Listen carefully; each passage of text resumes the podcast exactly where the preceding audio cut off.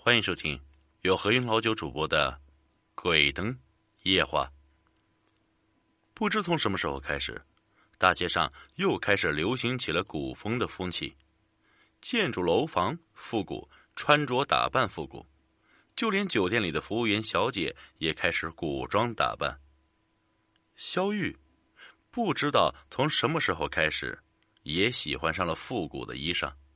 什么汗衫啊，什么旗袍啊，一件一件的往家里买。看着镜子里被旗袍衬托的玲珑别致的身材，肖玉不禁满意的笑了。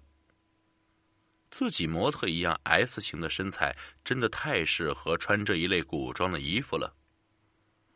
周末，肖玉又来到了服装一条街上，透过商店的橱窗，贪婪的看着每一家服装店里的衣裳。嗯，萧玉突然看见这条自己每周都要来一次的特别熟悉的服装街面上，不知什么时候竟然又新开了一家服装店。店面装修的古色古香、陈旧而又不失风雅。看着这样的装修店面，不用问，这一定是经营一家古装衣服的服装店。店面。萧玉高兴的直接就踏进了这家店的门口，一进门就看见衣架上满满的罗列着各色各类型的旗袍汉服。萧玉兴奋的拿起这件看一看，那件心里别提多高兴了，今天又能挑选几件自己喜欢风格的衣服了。想着自己那傲人的身材，配上。凸显气质的旗袍在科室里一走，引得满科室里的男人那火辣辣的眼光。萧玉就有一种说不出来的愉悦感。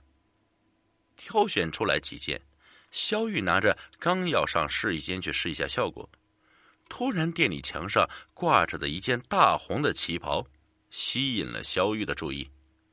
太漂亮了，萧玉眼神再也挪不开了。鲜红鲜红的颜色，鲜的刺目。古典小立领，圆圆沿着窄窄的一条边，打着对结的盘扣，对拧成蝴蝶图案。旗袍的前襟上绣着几朵大大的肥红的牡丹，整件旗袍给人一种高贵的美和清新的艳。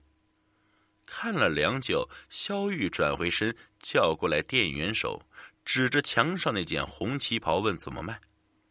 店员是一个大概有三十多岁的中年妇女，妇女走过来笑了笑：“小姐，那个是本店的标志性的服装，是不外卖的。再者说了，那件衣服的颜色也不适合日常生活中的打扮。”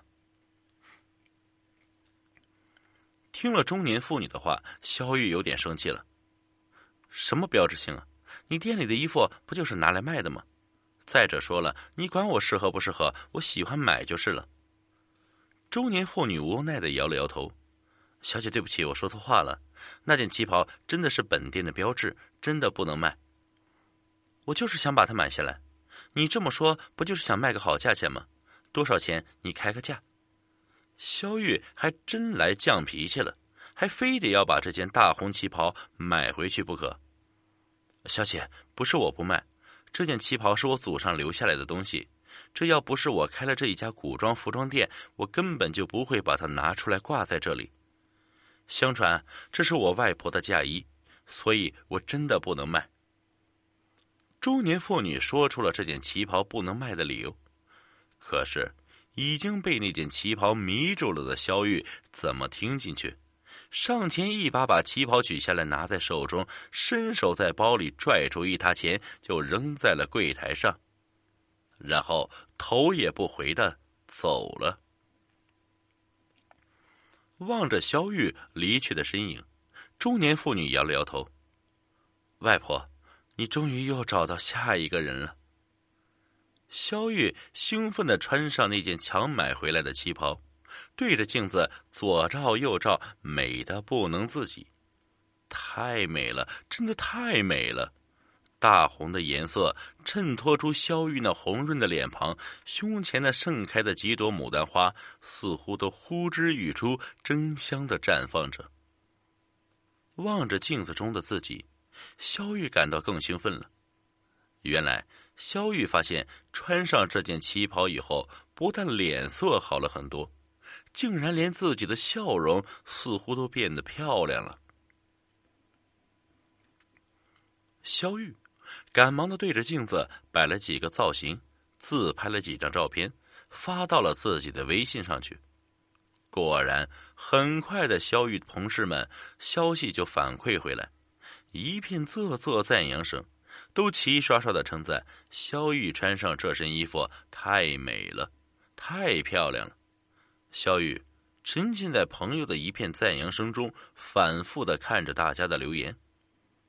突然，一条消息的到来，让给萧玉那兴奋的心情浇了一盆凉水。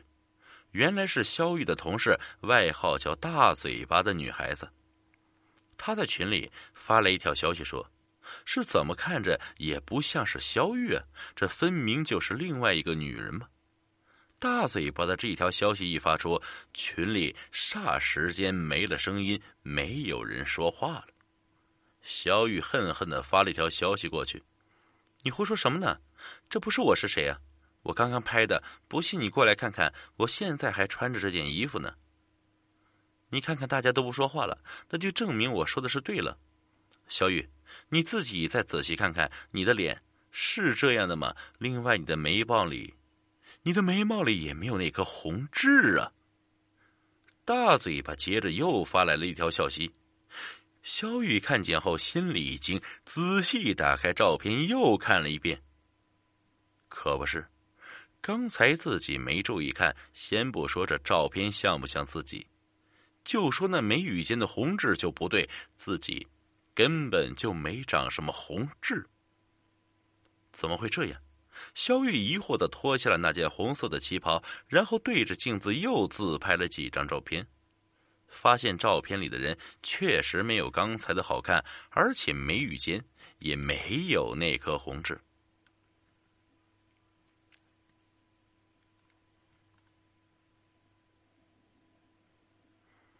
这个才是自己。那么，刚才那个是谁？萧玉不禁打了个激灵，转回身看着那件被自己扔在床上的旗袍，陷入了恐慌之中。不行，这件红色的旗袍有古怪，怪不得那个店家不卖给自己呢。原来他一定知道这件衣服有古怪。所以才一而再、再而三的阻止自己买这件旗袍。可是现在怎么办？难道要把它退回去？萧玉坐立不安的思考了一下，算了，是自己强买回来的，现在又怎么好意思给人家退回去？可是这件衣服看样子是说什么也不能留在这里了。现在的萧玉是越看那鲜红的颜色越诡异，越看越恐惧。萧玉急冲冲的找来一个方便袋，把那红色的旗袍转起来，转身就扔在了小区里的垃圾桶里。扔掉旗袍以后，萧玉感觉到一阵轻松，长吁了一口气，逃也似的跑回了家中。回到家中的他，也不知怎么回事，总感觉背后毛愣愣的，似乎什么东西跟在自己后面。炸着胆子转回身，反而什么都没有。这是怎么了？自己长这么大，还从来没有过这种心惊胆战的感觉。屋子里好冷，是那种透骨的冰冷。小雨来到阳台上，向外面望了望，不对呀。外面好大的太阳，自己早上看过气温的，今天应该是一个热天气。可是自己的屋子里怎么就突然的这么冷了呢？哈了一口气，竟然能看见白色的雾气，小雨震惊了，看了看墙上挂着的温度计，室内温度竟然达到了零下六度。惊慌失措的小雨钻进了被窝里，拿起手机。就要给自己的男朋友打电话。小雨的男朋友工作在另一个市区，由于两个人工作的地方相距比较远，所以很久才能回来和小雨相聚一次。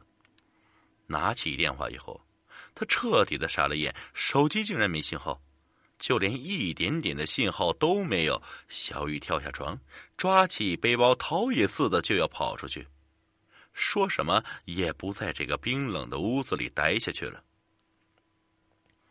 门被死死的锁住了，任凭小雨怎么样的弄都打不开。小雨焦急的用脚踹，梆梆梆的捶门，希望外面邻居能够听到来帮助自己。折腾好久，筋疲力尽的小雨疲惫的坐在了地上。门是打不开了，根本就一直没有人来帮忙。颓废的小雨拖着疲惫的身躯，把包扔在沙发上，转回身来到了床上。屋子里还是那么的冷。他打开了房间里所有的灯，心里才觉得舒服了一些。入夜了，小雨瞪着惊恐的大眼睛，久久不敢睡去。今天发生的一切太奇怪了，自己竟然会被囚禁在了自己的屋子里，出不去了。这是一件多么可怕的事情！夜半了，屋子除了还是那么冰冷以外。并没有发生什么特别的事情。困倦的肖玉终于闭上眼睛睡着了。睡梦中的肖玉看见一个美丽的女人，一个穿着大红旗袍的女人。肖玉仔细一看，这不是自己刚刚扔掉的那件大红旗袍吗？再一看女人的长相，特别是眉宇间的那颗红痣，肖玉大叫一声，从梦中惊醒了过来。屋子里还开着灯，那件鲜红的旗袍正平铺在萧玉的床边上，在灯光的照耀下，仿佛像一滩鲜红流淌的血液。萧玉嗷的一声蹦到了地上，他记得很清楚，那件红色的旗袍是被自己扔进了外面垃圾桶里，怎么又会出现在自己的床上？门还是打不开，没办法。他转身跑向了阳台，小玉跑到了阳台那里，向外面的人呼救。可是任凭他喊破了喉咙，竟然没有一个人跑出来。就像，就像小区里的所有人都听不见、看不见他一样。突然，他听见了呼呼的风声从背后传来，一回头，那件大红的旗袍正悬浮在半空中，飞速的向自己袭来。小玉妈呀一声就往回跑，倒转一个方向，旗袍又呼呼的向他奔去。逃跑中的小玉腿一软，瘫倒在了地上。紧接着，大红旗袍飘落在小玉的面前，小玉笑了，露出了一个诡异的笑，慢慢的拿起来那件鲜红的旗袍，穿在了身上。慢慢的。慢慢的来到了镜子旁，欣赏的看着镜子中的女人。一双弯月一样的眉毛下面，水汪汪的大眼睛，小巧的鼻子下面，红嘟嘟的一张小嘴，一笑露出了两个酒窝，特别是女人的眉宇间的一颗红痣，更衬托了女人的妖媚。看完这一切。女人冲着镜子露出诡异的一笑，快步走进厨房，拿起一把水果刀，转身回到镜子旁，对着镜子里那张美丽的脸上，就是左一刀右一刀的狠狠的划着，越划越快，越划越快，片刻间血肉横飞，把整张脸划得稀烂，鲜血。染红了梳妆台，流淌到了地上，也淌到了那件红色的旗袍上。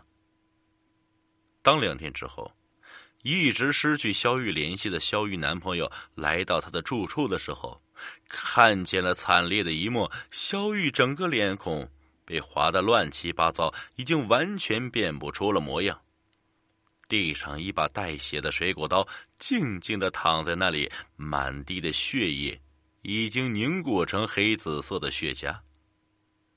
在服装一条街上，有一家古装旗袍店，一件鲜红的牡丹花色的旗袍正显眼的挂在了服装店的墙上。本集故事播讲完了，感谢各位听众的收听，我们下集再见。